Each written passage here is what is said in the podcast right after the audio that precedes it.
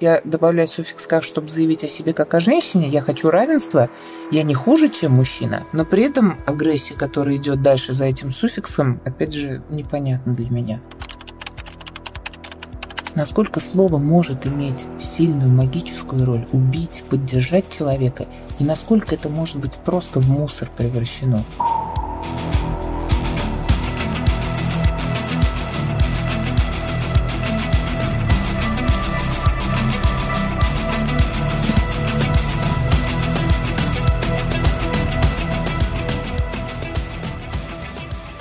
Друзья, привет! С вами подкаст проекта бесконечности. Меня зовут Антон. И сегодня у нас такая немножко необычная тема для нашего подкаста, которая про IT. Мы поговорим сегодня про трансформацию русского языка. У меня сегодня в гостях Мимоза Фахруддинова. Мимоза, добрый день. Здравствуйте, Антон, здравствуйте. Да, немножко можете представить себя, чем вы занимаетесь и как полюбился вам русский язык? Да, Антон, зовут меня Мимоза Фахрудинова. Я из Казани, я лингвист. Или лингвистка. Вы знаете, я иногда свои выступления на большую публику начинаю с такой провокационной фразы. Здравствуйте, меня зовут Мимоза Фахрудинова, я лингвистка, и мы начинаем обсуждать те темы, которые актуальны. А вообще я заканчивала филологический факультет, по диплому я учитель русского языка и литературы, потом я училась в аспирантуре, защитила кандидатскую диссертацию, которая называется «Композиты в русском языке новейшего периода». Это вот все образования типа фитнес-инструктора, подобное сочетание, которых сейчас очень много в языке в связи с ростом заимствования из английского языка. И работаю в вузах Казани, я доцент, и вот, собственно говоря, занимаюсь наукой и преподавательской деятельностью. Вот если вкратце, то так.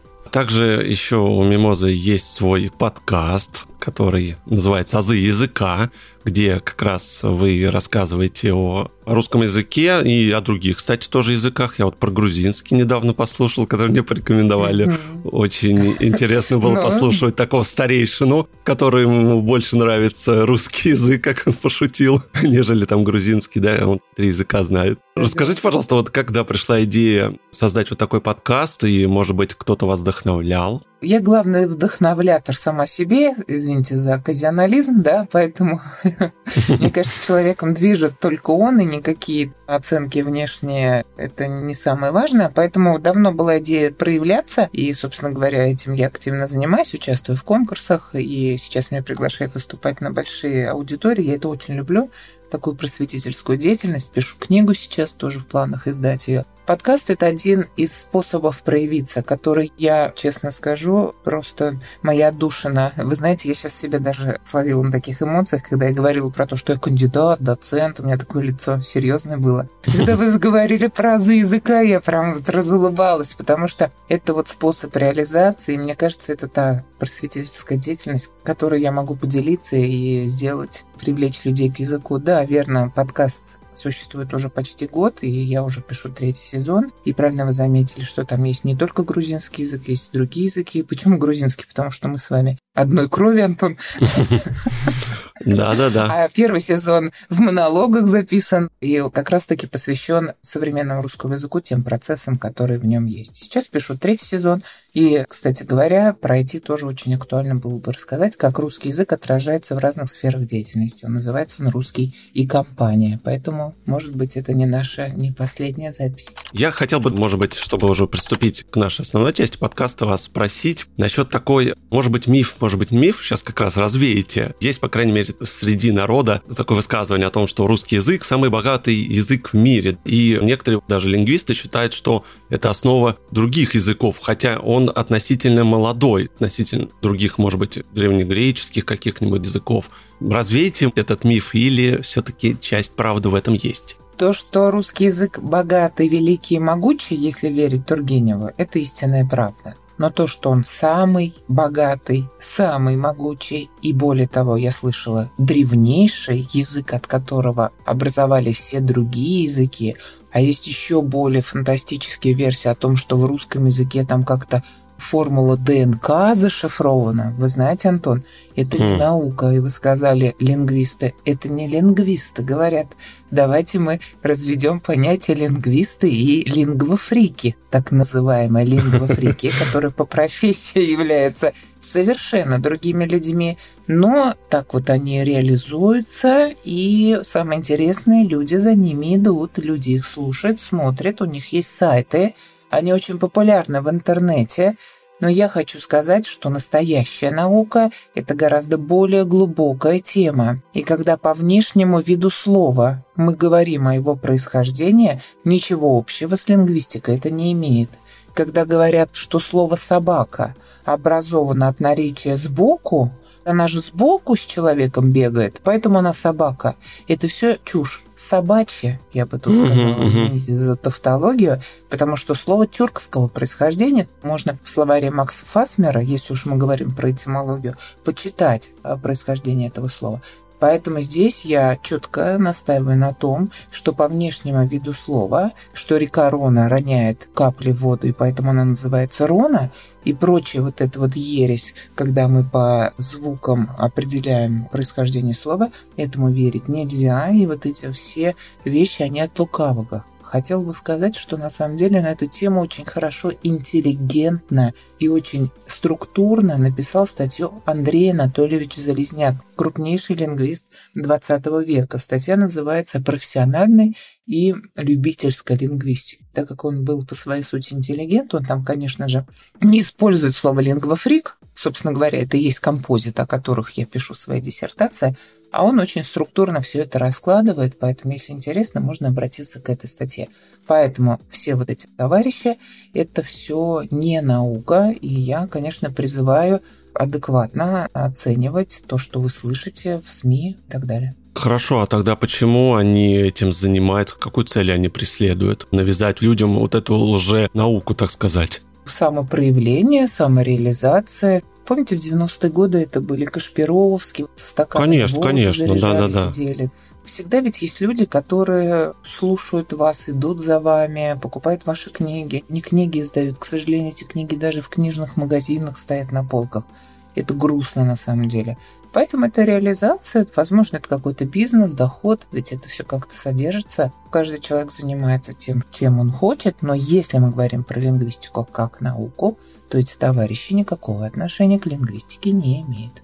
Какая у них мотивация? Я думаю, проявление и реализация. Может быть, они как раз, как сейчас тоже модно, инфо-цыгане? Может быть, они тоже какой-то преследуют свои цели? Ну, распространение информационного мусора, да, они все ультрапатриоты. Понимаете, когда говорим, что русский язык в основе всех языков, что там ДНК и так далее, это, конечно же, повышает внутри наше состояние. Русский такой, русский язык без всего этого налета, прекрасный язык. Очень сложный язык, это язык синтетический грамматический, да, здесь грамматическое значение выражается через форму слова, изучать его тяжело, поэтому без вот этого всего вранья на основу, если мы изучаем язык и уходим в вопрос этимологии, это на самом деле очень интересно.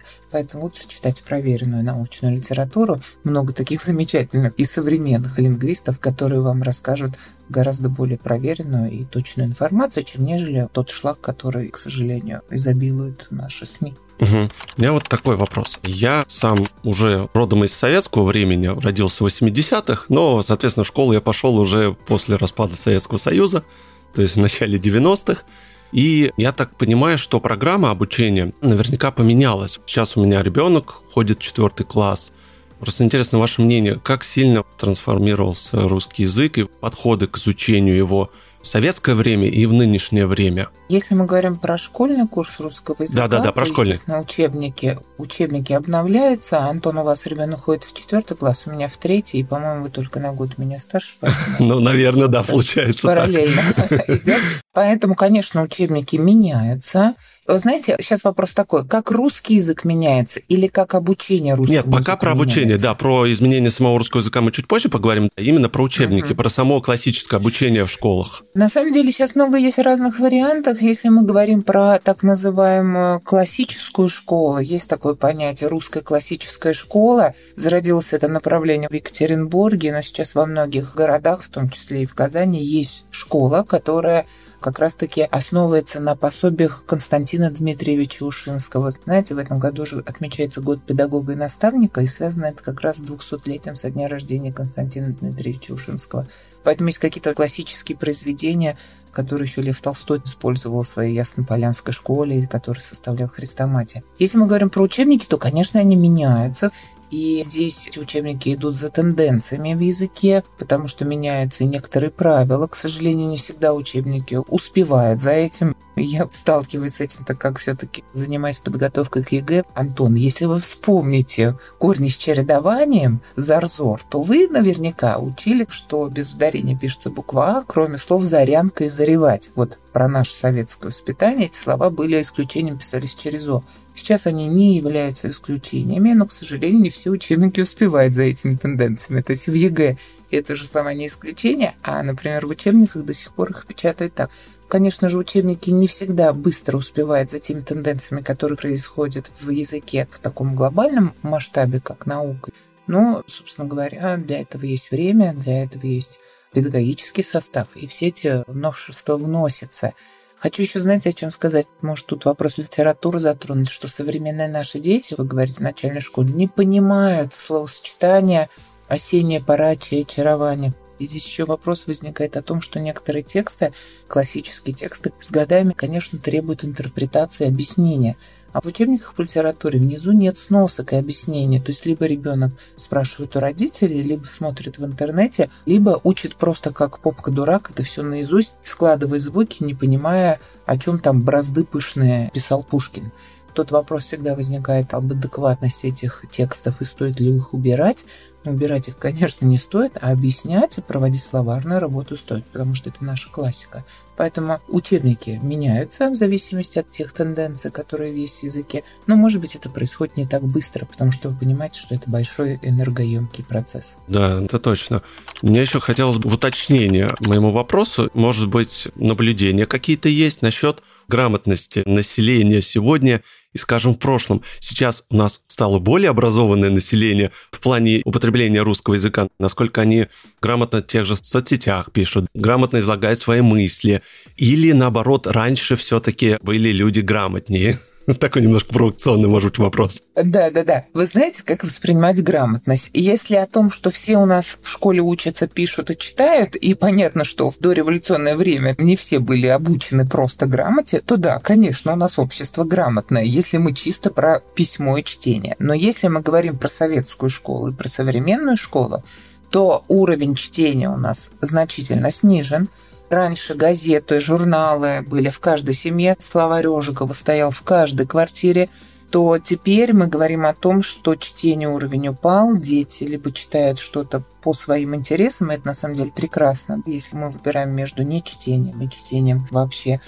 Но мессенджеры и время в интернете, оно, конечно, съедает время, а на самом деле съедает, что ли, умение мыслить, строить сочинения и так далее. А вследствие этого ребенок не понимает значение слова лексическое – и допускает ошибки. Многие орфографические ошибки, которых сейчас много в письме детей, не только в начальной школе, но и в среднем звене, объясняется тем, что ребенок не может объяснить элементарное значение слова. И когда он пишет «в перелезке раздавались звуки или трели птиц», то слово «перелезок» ассоциирует с глаголом «перелезать», а не с существительным «перелесок». Здесь нужно сделать разбор слова и посмотреть, что слово «лес» у нас. Здесь приставка «пере» и суффикс «ок». Лексическое значение вылезает. А ребенок этого не понимает. Почему? Потому что не может анализировать. Почему не может анализировать? У него рассеивается внимание, он очень много проводит времени в каких-то других вещах, поэтому нет такого навыка. Если в этом плане мы говорим, то да, снижается уровень чтения, снижается грамотность, и на самом деле я считаю, что то, что телефоны в начале этого учебного года запретили использовать на уроках, и вроде бы у детей собирали, это очень даже хорошо, потому что ребенок не может концентрировать внимание. Одиннадцатиклассники не могут читать длинные предложения. Толстой это просто мука. 5-6 строчек, на третьей строчке ребенок теряет смысл фразы. Он не может найти ничего, потому что он просто не может сформулировать смысл. Поэтому, к сожалению, такой момент есть.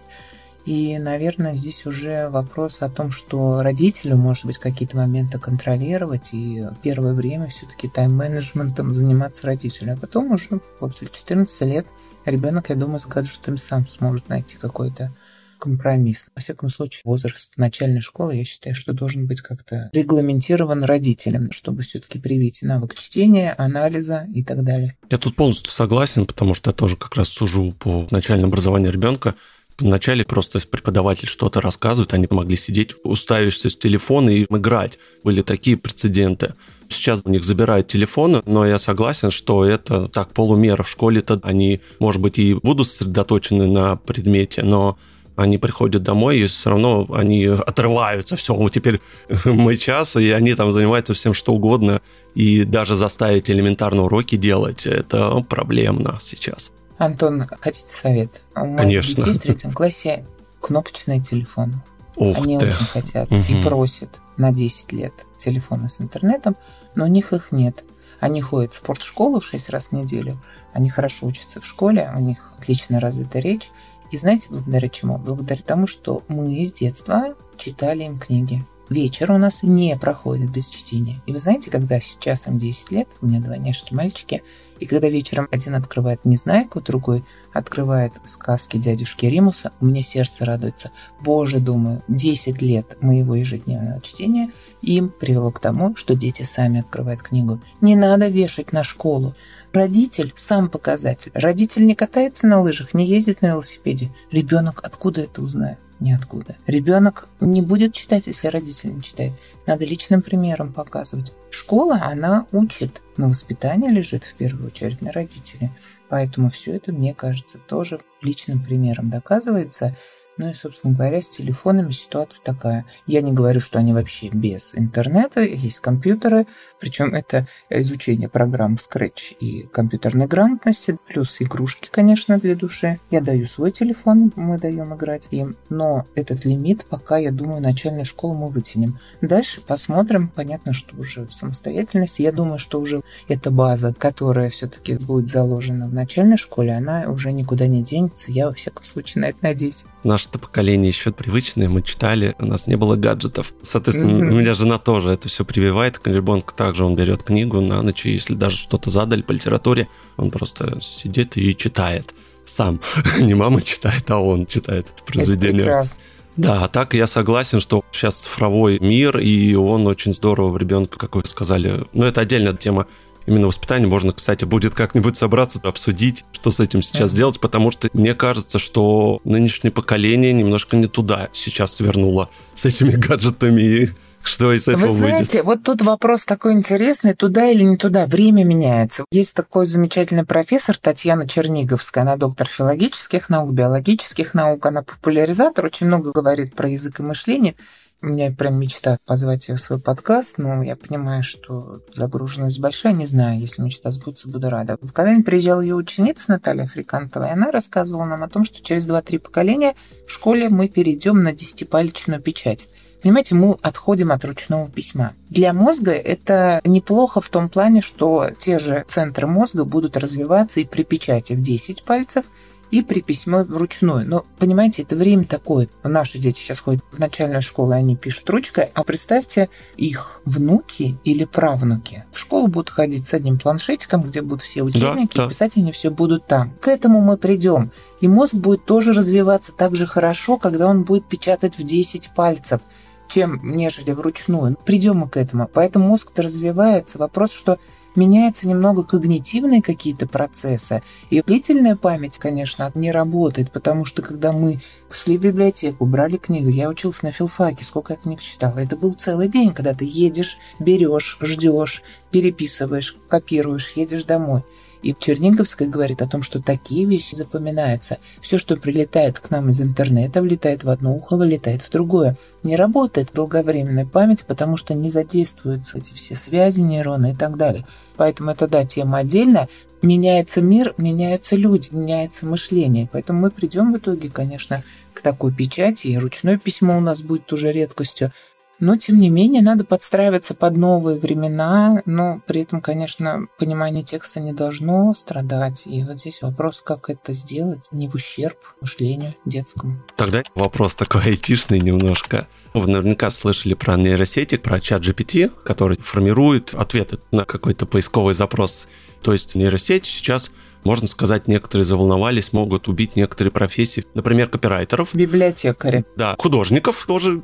На ваш взгляд, есть повод опасаться или это нормальная эволюция человечества? Я здесь в наблюдательной позиции нахожусь, потому что это ситуация, когда с курсовой или с дипломом парень выступил. Да, да, и он защитил, да, да, да, защитил. Вот. Сейчас я в разных пабликах состою и начинают присылать ссылки на разные вот эти интеллекты, где это все работает так как сейчас большой идет шквал информации, я пока наблюдаю, перерабатываю, вот ничего не могу сказать, потому что я понимаю, что время другое, эпоха цифровая и так далее. Бояться, не бояться. Мы купили робот-пылесос, я так думаю, так, тут со мной интеллект живет. В жизни каждого человека это появляется. И я так ну, смотрю на него, я ему дала имя Вася, и смотрю на Васю и думаю, Вася, ты ведь такой умный, ты же все соображаешь, что, куда тебе идти, тебя запрограммируешь, ты пойдешь, а вдруг ты взорвешься, Вася, кто-то и так далее. Поэтому в нашей жизни сейчас вот везде это будет, будут и Вася, и Петя, и так далее. Мы все равно их как-то пытаемся очеловечить. С Алисой мы разговариваем. Не могу ничего сказать, как я к этому отношусь.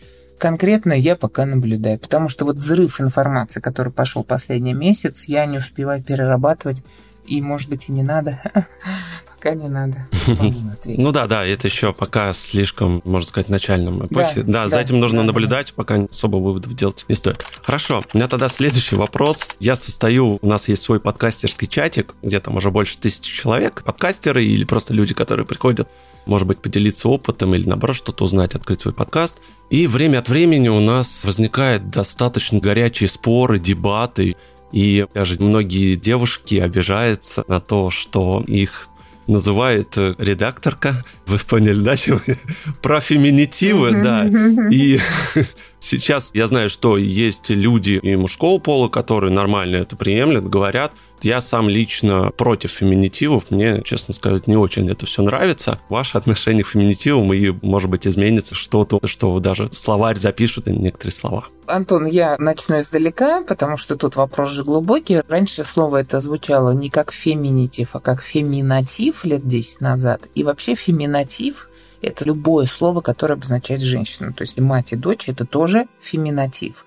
Мы сейчас, в 21 веке, обсуждаем слова, если конкретизированно брать пару от мужского рода суффиксом «ка» – авторка, блогерка, лингвистка и так далее. Хотя суффиксов, которые обозначают женщин, было всегда много. Врачиха и докторша, так называемый суффикс «ша», суффикс жены, да, доктор, докторша, он всегда существовал. Вопрос именно про суффикс «ка», который сейчас мы с вами обсуждаем, Повсеместно, это да. вообще не характерно русскому языку. То есть чисто фонетически присоединение суффикса «ка» к основам на Согласная – это не характерно русскому языку, поэтому это некоторая вычурность, она есть. Вычурность и, естественно, языковая мода. Все женщины реагируют по-разному. Когда я говорю, что лингвистка, я провоцирую лекцию, которую буду читать про феминитив и у меня задача заложена. Я, честно говоря, считаю себя лингвистом, потому что я считаю, что здесь профессионально твои качества никак не меняются суффиксом «к» или без суффикса «к». В словарях этих, опять же, слов еще зафиксировано нет. Посмотрим, будут они или нет. Они зафиксируются только, если мы будем их употреблять. Мы законодатели языковой моды. Если будет авторка не натянута употребляться какой-то женщиной, которая выпячивает свое женское начало, а естественным образом слово войдет, пожалуйста. Потому что журналистка, согласитесь, не звучит так, как авторка. То есть в некоторых словах этот суффикс не воспринимается так. А в некоторых, да, он режет слух. Поэтому это все тенденции, которые отмечаются в последние годы. Что останется, посмотрим. Может быть, отдельно какие-то слова войдут в обиход. Вот знаете, пара поэтесса и поэтка. Поэтесса. Прекрасное слово. Ахматова Цветаева поэтесса. Если я их назову поэткой, мне как-то вот внутренне неприятно. Ну что за поэтка такая? Поэтому это же чистая, да, не моде поэтка считать себя и называть так. Поэтому и вот эти варианты, которые возникают, тоже удивляют. Плюс, давайте так, если мы сейчас ко всему будем добавлять суффикс «к», что у нас от пилота получится пилотка, что ли? То есть это прибавление суффикса тем основам, которые совершенно раньше не употреблялись этим суффиксом, могут вызвать двусмысленность. Поэтому женщина, кто-то сам себя называет блогерками, им это нравится, кого-то это оскорбляет, я отношусь ко всему с точки зрения наблюдения, и поэтому и лингвист, и лингвистка я могу сказать про себя, при этом какую-то цель я несу. Значит, я сегодня говорю о современном русском языке, и я лингвистка. Ну, из моих, да, вот. наблюдений как раз это молодежь. Девушки пытается подчеркнуть свою да. женственность, чтобы как-то выделяться среди других. Мне кажется, а вот так. если мы хотим равенства с мужчинами, мы тем самым не делаем ли противоположную ситуацию? Мы добавляем суффикс «к», чтобы подчеркнуть свое женское начало, и что я тоже поэт, и я тоже пишу стихи. Но мне кажется, это как будто и в противоположную сторону работает. Зачем ты выпячиваешься? Ты поэт, пиши стихи, посмотрим по качеству работы. Мне так кажется, как будто еще противоположно играет. То есть я добавляю суффикс «как», чтобы заявить о себе как о женщине. Я хочу равенства, я не хуже, чем мужчина. Но при этом агрессия, которая идет дальше за этим суффиксом, опять же, непонятна для меня. Поэтому все по-разному реагируют, особенно вот это все переписки. Вы же говорите, что все происходит в переписке. Ой, это от этого так устаешь. Поэтому, ради бога, завись как хочешь, но на качестве профессиональной деятельности это не должно сказываться. Да, это происходит в переписке именно в каких-то чатах, но это доходит до того, что люди берут все на свой счет и уходят из чата личная обида чуть ли на весь мужской род. То есть это настолько все серьезно и глубоко воспринимается, женщин это очень ранит. Именно тех, кто привык употреблять это Так себя называть, да? Да. Поэтому, ради бога, хочешь завись авторкой, блогеркой. Тут уже то, что комментарий начинается с стороны мужчин. Женщина может это перевести в иронии, как бы свести это все на шутку. Ну да, я вот такая. А можно это все воспринимать серьезно, значит, ее это цепляет. Тут уже тема другая. Всех этого языка общения, как в мессенджерах точку поставил, значит, уже агрессия, да? Поэтому тут эта особенность общения в соцсетях тоже есть. Каждый по-своему реагирует. Я наблюдаю. Я наблюдаю, анализирую, а язык сам решит, что оставить. В словаре пока ни одного слова нету. Ска. Я даже разговоров на каком-то более высоком уровне не слышал, чтобы кто-то там Министерство культуры или еще кто-то говорил о том, что да, что-то такое планируется да, или несем, будет. Да, да, да, да. Есть слова, которые... А есть «Усатый нянь» советский фильм, то есть есть слова «швея и няня», которые в принципе нет в паре с мужским родом. И фильм «Усатый нянь» тому доказательство. Как вот тут судить? Есть изначально женские профессии, которые не имеют пару с мужским родом. Русский язык, язык мускулинный. У нас все все-таки начальная форма прилагательных. К примеру, в морфологическом анализе мы начинаем с мужской рода «новый». Я купила новую сумочку, начальная форма будет новой. Поэтому мускулинность в языке она есть, хотя, в принципе, по процентам слова подсчитывали. Средний род у нас, в принципе, не очень представлен в языке, его мало. А, например, военно-морской тематике женского рода больше. Средний род вообще одно слово «ружье» мужского поменьше. Если мы говорим вообще про род в слове, а не про феминитивы, мужской, женский различные тематики по-разному соотносятся. Такие глубокие вопросы, на самом деле. За этой пеной, за этим великим срачем в вашем чате, который, я так понимаю, происходил и происходит, скрываются глубинные процессы языка, и все не так просто. И мы начинаем раскручивать и доходим до структуры языка, понимаете?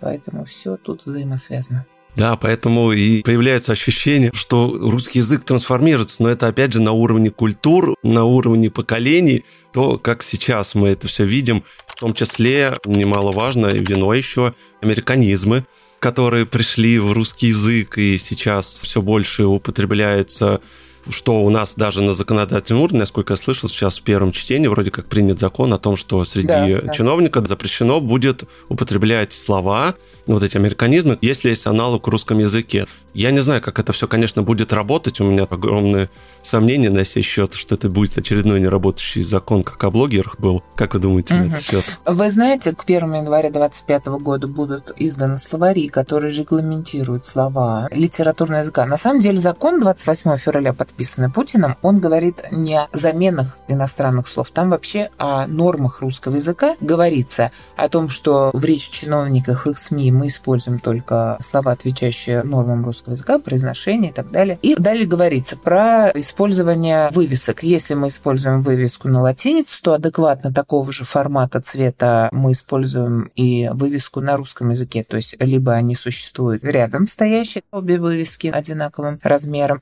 либо мы заменяем на русский язык.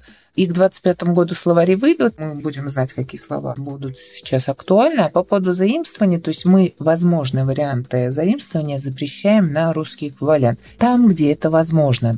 А там, где нет аналога, вообще, вы знаете, тема заимствования, вы сказали, американизма. Давайте так, мы сейчас говорим про то, что 21 век испытывает влияние такого аналитического языка, как английский язык. Это язык международного общения, это язык аналитический, в отличие от русского, который синтетический. И эти конструкции, конечно, заполонили нашу речь. В связи с последними политическими событиями поддерживается язык в странах ближнего зарубежья, и закон этот я ничего плохого не вижу в каком плане.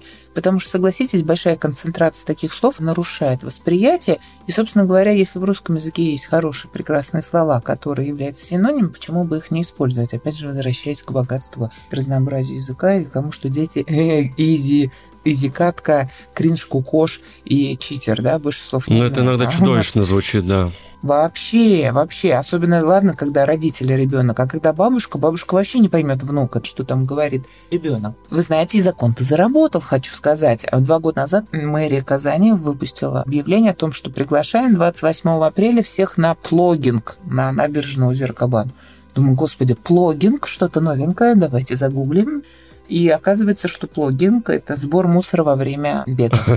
Там два, два, два корня – плогинг ап голландская и джокинг бег. И вот это вот плогинг – это как раз-таки то заимствование, которое в моде было. А смотрю, в этом году выходит объявление 29 апреля все на субботник. Слово субботник такой ну, слава богу, да, для конечно. нос. Да, и как бы выдохнешь, какой плогинг еще. Поэтому закон, я думаю, будет работать однозначно в СМИ, однозначно там, где слова могут замениться, будут заменяться, где без них не обойтись, конечно, мы оставим заимствование. Вообще вопрос заимствования, вопрос, что считать заимствованием, вы знаете, это тоже очень интересная тема. Считается, что вот, к примеру, слово «гламур» — это заимствованное слово. А слово «гламурный» образовано от слова «гламур» с помощью суффикса «н» — это уже русское слово. Я назвала слово «загуглить» — это русское слово образованное от заимствования Google. И здесь еще одну тему мы вскрываем. А что считать заимствованным, а что считать русским? Краш, который дети сейчас употребляют, это слово заимствованное. А крашиха, по аналогии, я слышу, о, феминитив, крашиха. Краш – мальчик, крашиха – девочка. А крашиха – это русское слово. А суффикс «их» в слове врачиха – это то же самое. Поэтому целая тема, вот это развлечение заимствованного слова и русского слова, она здесь, конечно, всплывает. Я приведу пример. Это фраза такая, послушайте, может быть, вы сейчас скажете, что это такое. «Вам чизик писиком или посласить?» Мы сейчас с вами говорим о заимствованиях. Антон, скажите, как вы понимаете фразу «Вам чизик писиком или посласить?» Если честно, я вообще ни одного слова не понял, что это значит. Давайте, давайте так. Чизик писиком. Я тогда подсказку одну сделаю. Чиз сыр. Сыр, хорошо, да, это я так понял. Хорошо. Пис мир. Пис у меня сразу а с миром. А значение слова пис. Ладно, а, вы Ладно, понял. Очень, да? Нет, почему? Английский изучал. Изучал. Писом. Вам чизик писом или посласить? Пис кусок. А, кусок, да-да-да. Это значение кусочек. Точно. Да, вам чизик писиком или посласить буквально переводится вам сыр куском или порезать. Вот эта фраза, записанная за иммигрантами русскими в Америке, преподносится как обнищание языка и как люди, уезжающие в другую страну, а сейчас много таких отъехавших, они переходит на иностранный язык и, соответственно, забывает русский язык. Но опять же, возвращаясь к тому, что принято в лингвистике, чизик – это русское слово от заимствования чиз. Суффикс «ик» у нас придает уменьшительно-ласкательную интонацию. Послайсить от английского slice – порезать – это русское слово. Так это, наоборот, умение русского языка адаптировать заимствованное слово к правилам русского языка. И эта фраза не такая уникальная. Есть прекрасная фраза Льва Щерба, лингвисты меня поймут, «Глокая куздра штека будланула бокра и курдячит бокренка». Вот вы меня слушаете, думаете, боже мой, что она несет? «Глокая куздра штека будланула бокра и курдячит бокренка». Щерба, академик, придумал эту фразу студентам-первокурсникам, и студент говорит, ну все, профессор, либо куку, -ку, либо издевается над нами. И они начинают разбирать эту фразу, и оказывается, что у каждой фразы, каждого слова есть смысл. Куздра – это существо женского рода, она глокая, то есть какая-то разъяренная. Она делает два действия. Курдячит и будланула. Одно длительное действие, другое законченное над бокрым и бокренком. Профессор в итоге говорит о том, что я придумал корни, добавил русские морфемы, приставки, суффиксы, и вы в итоге смогли сделать разбор этого предложения. Вы выделили члены предложения, определили части речи. Вы даже можете нарисовать некого какого дикобразика, который издевается над другим животным и его детенышем. Это о чем говорит? О том, что русский язык настолько с точки зрения словообразования, морфемики богат, что он любой вымышленный корень, английский или корень, может адаптировать к системе языка. И все эти чисики и писики говорят об этом. Поэтому тут надо поменять отношения. Недавно читала. Если к заимствованиям отношения изменить и относиться к ним как к трофеям, то и закона не нужно. То есть русский язык как охотник берет то, что ему нужно. И он берет этот язык как трофей. Но сам по себе он прекрасно существует. Если мы будем так жить и не гнаться за языковой модой, все у нас будет классно изучая классическую литературу, на которой основывается язык, это будет просто шикарно. Поэтому вот это все в совокупности, конечно, будет говорить о процветании языка на долгие-долгие времена вперед. Да, я полностью согласен. Я вспоминаю, что у нас одно время еще, когда я помоложе был, может быть, лет 20 мне было в интернете, прочитал, может, помните, некий такой подонский язык, Привет, медведь. Да, вы что, язык подонков, автор, автор жжет, выпей да, яду. Да, да. Это же тоже тенденция определенная была. Это сейчас мы как это... Они э, забыли, сейчас дети уже этого конечно, не знают, не знают. 20 лет назад. Нет, конечно, это воспринимается как что-то морально устаревшее и так далее. Естественно, был такой период, Аська появилась, и все это опять же объясняется какими-то моментами. Поэтому язык подонков умер, сейчас используют свои приколы в переписке, и все это считывают. Естественно, сейчас и мемы, и различные визуальные средства используются в переписке. Дети очень много времени проводят в мессенджерах. На наших глазах рождается так называемая устно-письменная форма языка. И вот эти вот приколы узнамб, когда на конце меняют буковки, и дети понимают, что это не орфографическая ошибка, заменяют букву последнюю на какую-то букву другую. Да, сокращение сейчас модно. Такой, угу. Да, это тоже типа аналог языка подонков. Поэтому вот такие приколы были всегда.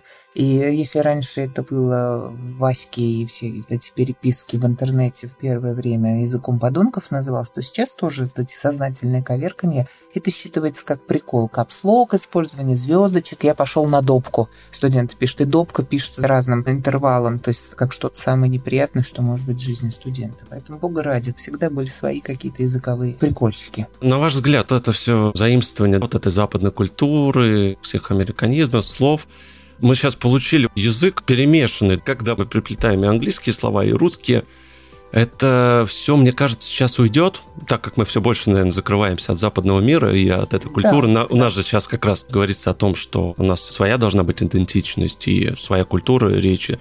Это на самом деле правильно. И лет через 10 уже следующее поколение уже не будут знать этих слов. Мне почему-то так кажется. Если так, как сейчас идет политика и развивается наше общество, так и будет. Был период, когда было много всего, и все хайпы, фейки и кринжа валились. Новый закон, естественно, нужно время, это же все обрабатывается, и новые словари, которые выйдут, они приостановят этот бездумный вал заимствованной лексики, и все-таки процесс остановится. Языке заимствования были всегда, Антон, понимаете? 18 век – это галлицизмы. Есть прикол, если выкинуть французскую лексику из «Войны и мира», один том останется, ну ладно, два. До этого в Петровскую эпоху сколько лексики нам через окно в Европу хлынуло. Там такие интересные факты. Слово «зонтик», которое многие думают, что образовано суффиксом «ик», от слова «зонт» пришло из голландского в форме «зонтек». И уже от слова «зонтик» образовалось слово «зонт». Это такой тоже общеизвестный факт этимологический. Вот что интересно, возвращаясь к теме лингвофриков, это все вообще другое. А когда ты смотришь, как слово откуда пришло и что с ним происходило, Поэтому были заимствования всегда, и в татаро-монгольской иго сколько тюркизмов пришло. Когда крещение на Руси было, как раз-таки основной пласт лексики церковно-славянский пришел. Язык перерабатывает и оставляет то, что ему нужно. Сейчас мы живем в эпоху очень быструю, мы в рамках временных сжаты, поэтому вот эти англицизмы, они отвечают этой тенденции аналитические сочетания быстро и хорошо. Но язык наш синтетический по своей структуре, и он более плавный и красивый. И поэтому, читая классику, мы понимаем, вот та красота и разнообразие речи, и вот эта неспешность, умение поразмышлять, к этому нужно возвращаться, потому что невозможно жить в таком бешеном темпе. И я надеюсь, что эти вот новые грамматики и словари и новый закон языка вернет нас к своему прошлому, и мы перестанем копировать бездумно в свой язык все подряд. Я не говорю о том, что не нужно заимствовать Везде должно быть правило золотой середины и рациональности использования слов. Да, полностью согласен.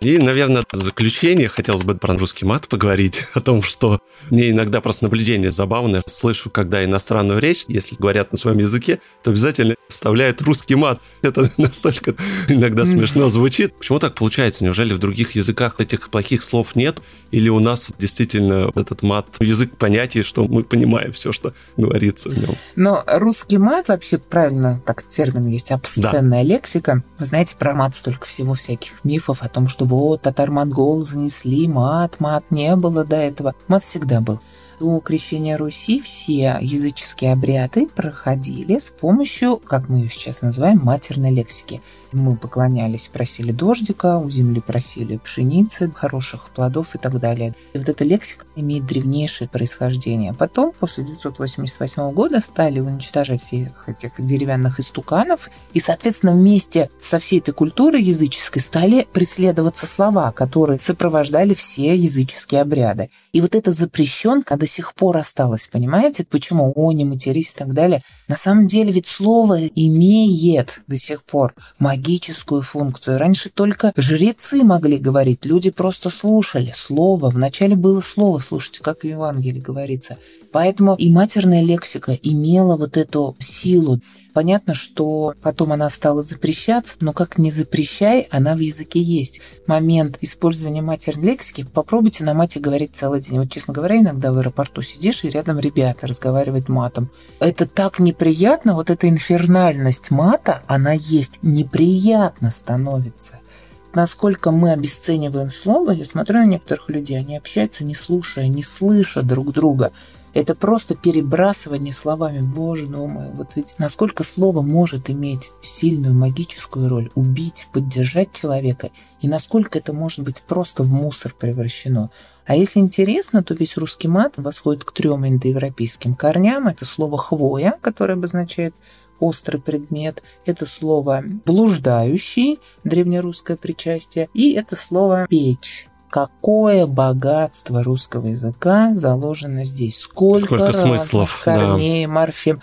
Знаете, Залезняк рассказывал такую шутку в 70-е годы, отъезжал от филфака МГУ, и, в общем, подрезал он КАМАЗ. Как-то там неудачно разворачивался. КАМАЗист вылез и произнес фразу – у него такой голос тонкий. «Вы знаете, я при дамах сейчас не хочу говорить то, что он мне сказал. Но вкратце это было так. О, остолоп, почему ты совершил такой маневр на своей машине? Тебя следовало бы ударить по лицу». И он создает шуточное задание передать смысл этой фразы, используя слово с одним корнем. Ну, к примеру, да, или мы возьмем вот те все слова, которые я сейчас назвала, древнейшего индоевропейского периода, и вот с помощью этих корней передать смысл фразы камазиста. Поэтому тоже многообразие, которое существует, много диссертаций написано и так далее, это говорит о богатстве русского языка, о его умении рождать новые слова. Поэтому мат был, есть и будет. Это показатель либо выражения иногда каких-то сильных эмоций. Согласитесь, мы в сильных эмоциях говорим. Это степень общения людей, потому что в какой-то официальной обстановке мы не скажем. Закрывать на это глаза мы не можем, Исследований очень много, и опять же, опять же, мы куда уходим? Смотрите, мы в язычество с вами ушли, поэтому у всего есть объяснение. И в языке все взаимосвязано. Это живой организм, самоочищающийся организм. Не надо, уйдет, надо, останется. Тут все работает по своим законам. Правильно сказали насчет того, что некоторые бездумно абсолютно употребляют эти слова. Есть сейчас смысл их говорить или нету.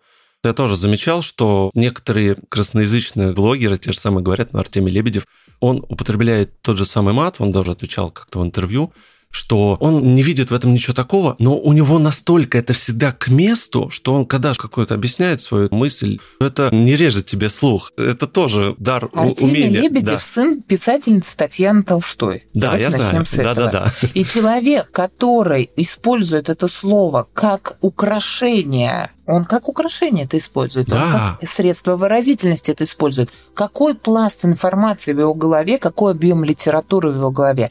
То есть, когда человек, знающий нормы языка, создает языковую игру, я все свои выступления с этими чизиками, лингвистками, вы поняли, да, строю на этом, а потом ухожу уже в историю. И это классно. Но вот когда наши дети растут, изи, кринж, кукош, вот это ужасно. То есть, когда ты отстраиваешь языковую игру и материшься, знаешь, сколько слов других есть и правил языка, это показатель твоей личности и того многообразия, как ты можешь переключаться с одного стиля на другой. Есть варианты, когда там под матом ничего и нет, и вот это вот грустненько.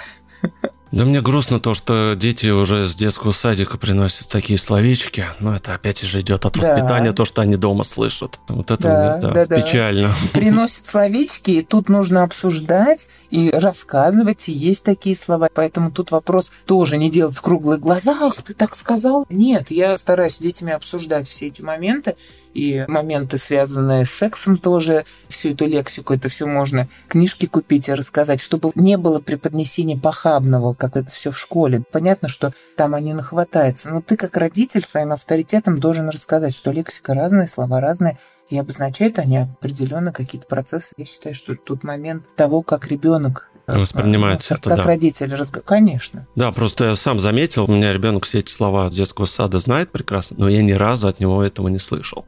То есть ему самому эти mm-hmm. слова неприятно говорить. Он их знает прекрасно. Мы не говорили с ним, что это значит, не объясняли конкретно, но да. он сам, я думаю, понимает прекрасно, что это не очень хорошие слова. По крайней мере, то, да, что да, в школе да. говорят. Поним... Нет, возможно, в школе говорят, а у меня дети ходят в бассейн, где они плавают с ребятами на два года старше. Это общество мальчиков они борются за секунды да. в плавании. Это очень жестокий коллектив. И там мат, естественно, я считаю, что они очень повзрослели за эти тренировки с ребятами постарше, потому что там уже другие интересы. Но я всегда дома говорю, что вы можете так говорить, но вы снижаете себя как личность, вы себя не цените. Говорите, употребляя слова, которые вы знаете, давите интеллектом. В каких-то коллективах не нужно давить, согласно. Там надо вести так. Но при этом ты понимаешь то, что ты можешь вести себя и говорить по-другому, и умение переключаться. Все хорошо описано у Веллера в книге, он там про профессора говорит о том, что, ну, когда я сижу на собрании каком-то у профессора Виноградова, я, конечно, правильно произношу слова с ударением, звонит. Домой в деревню приезжаю, говорю, звонит, кто скажет, в Москве там зазнался. Умение подстроиться под обстановку тоже важно. И вообще речевая коммуникация, эффективность мне кажется, строится на том, как ты ведешь себя в определенной сфере. Если я буду говорить, до скольких будет урок, а это правильный вариант, до скольких будет урок, то где-то на меня посмотрят как на чокнутый. Понятно, студентам я скажу, что так верно. И когда тренер говорит, завтра крайняя тренировка, я знаю, что она последняя. Это профессионализм из лексики летчиков. Когда говорить последний полет не очень хорошо, смысл такой не очень. И когда тренер говорит крайняя тренировка, да ради бога, пусть она будет крайней, у него другая функция. Поэтому то, как мы ведем себя и говорим в некоторых обществах, подстраиваясь под это общество, это для коммуникации. Но то, как мы знаем, как должно быть в идеале, вот это вот важно. Многогранность языка чувствовать, уметь подстраиваться под обстановку. Поэтому в бассейне одним образом, дома другим, в школе третьим. Но при этом ты переключаешься и понимаешь, что есть так, так и так. И я все это знаю и могу употреблять. А тогда, может быть, нужно в школьной программе ввести, где объясняется образование того же самого мата, сленги. Тогда будет, может быть, да, несколько но это проще. же не принято. Я тоже считаю, что это нужно все рассказывать на самом деле. Понятно, что в школе говорят о формах национального русского языка, жаргона, диалекта, просторечия, это все проходится но, может быть, какие-то моменты рассказывать побольше. Я поэтому первый сезон подкаста посвятила современному русскому языку. Я все пары начинаю с того, что я хочу преподнести. После школы дети приходят в ВУЗ, и знаете, вот это вот ощущение жиши, исключения – так все сложно, запятые, вообще ничего не понятно, надо продираться сквозь терни. Не надо продираться, надо уловить алгоритм понимания. Нужно понимать, откуда корни, и столько всяких вещей, таких, как драгоценные камни вылезают. И вот это слово такое, а вот это такое, это такое. Но, опять же, от личности учителя зависит. Можно преподносить это как через бурелом пробираться, а можно как идти по какому-то диковинному саду и рассматривать экзотические растения. Согласитесь, все зависит от личности учителя. Поэтому очень, в учебнике очень. может быть написано одинаково вообще во всех учебниках, но почему-то личность учителя передает информацию между знанием и ребенком, посредник учителя. Вот этот год наставника как раз-таки поднимает очень большой пласт прекрасных педагогов, ныне живущих и уже ушедших, которые каждый по-своему, но они на самом деле были посредниками между знанием и между человеком. И вот это обучение в школе, оно либо заклад... Знаете, вот бывает, 5-6 класс был один учитель, а 7-8 другой учитель по-русскому. Он потом приходит ко мне и говорит, фу, вообще ничего не понимаю, не знаю, вообще ничего, она не объясняет. И у него антипатия к языку. А язык-то не поменялся. Да, язык не поменялся. Как тебе преподносит информация? Вот, кстати, даже могу на своем примере, правда, это не школа была, это уже колледж, где я уже и профессиональное образование в том числе получал. И у нас там был предмет маркетинга. Или маркетинг, как правильно маркетинг. до сих пор? Маркетинг, да. Правильный маркетинг. Маркетинг, да. На самом деле сам преподаватель был русского и литературы, и поэтому она, когда рассказывала про этот предмет, очень классно подходила с точки зрения некоторых каких-то обывательских вещей. Ну, например, мальчик и девочка поженились, у них все было замечательно, мальчик рос в семье педантов, у него все должно быть ровненько, платочки собраны, расческа на своем месте должна лежать, все аккуратненько. А девочка была такая свободненькая, она могла расческу бросить в одном месте, в третьем. И он один раз делает замечание, ну почему твоя расческа там в ванной, например, осталась, потом на комоде, на, на диване и так далее. И в конце концов они из-за этой расчески развелись либо рассказывали, например, что были два конкурента, продавали одну и ту же алкогольную продукцию, но в одном была цена выше, а в другом ниже. И как вы думаете, в какой магазин все-таки люди стали ходить и покупать? Конечно же, где дороже, потому что они думали, что там лучше. это некая такая еще психология там используется. И меня настолько, настолько это все, я слушал прям, супер. А потом мне тот же самый предмет стали преподавать в институте. Насколько это было скучно и уныло, извините. Все-таки это да, вот, разные вот, вещи, вот. да. Поэтому разное преподнесение материала рождает разное отношение к предмету. И это не только, естественно, про русский язык, про все предметы. Ну, вот не хотят идти учителями в школу люди, потому что статус профессии упал. Опять же, возвращаясь к тому, что в советские времена было в этом плане в образовании все гораздо лучше – Поэтому нужно повышать статус профессии учителя, потому что учитель и врач – основные необходимые профессии нашему обществу. И если мы не будем уважать учителя, то о чем же идет речь? О каком качественном образовании идет речь? Ой, да, насчет уважения к учителю – это прям отдельная история.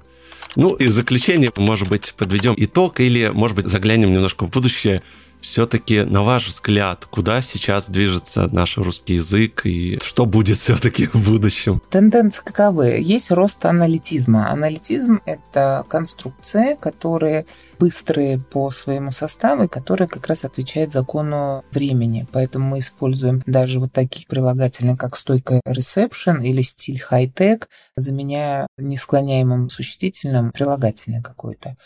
Поэтому рост аналитизма будет продолжаться, но вот в связи с тем, что сейчас принят закон, хотелось бы верить, что мы все-таки будем еще и к сокровищнице родного языка обращаться, потому что на самом деле, знаете, еще перечитывая произведения в школьном возрасте, во взрослом уже в возрасте сознательно, ты понимаешь, насколько восприятие меняется.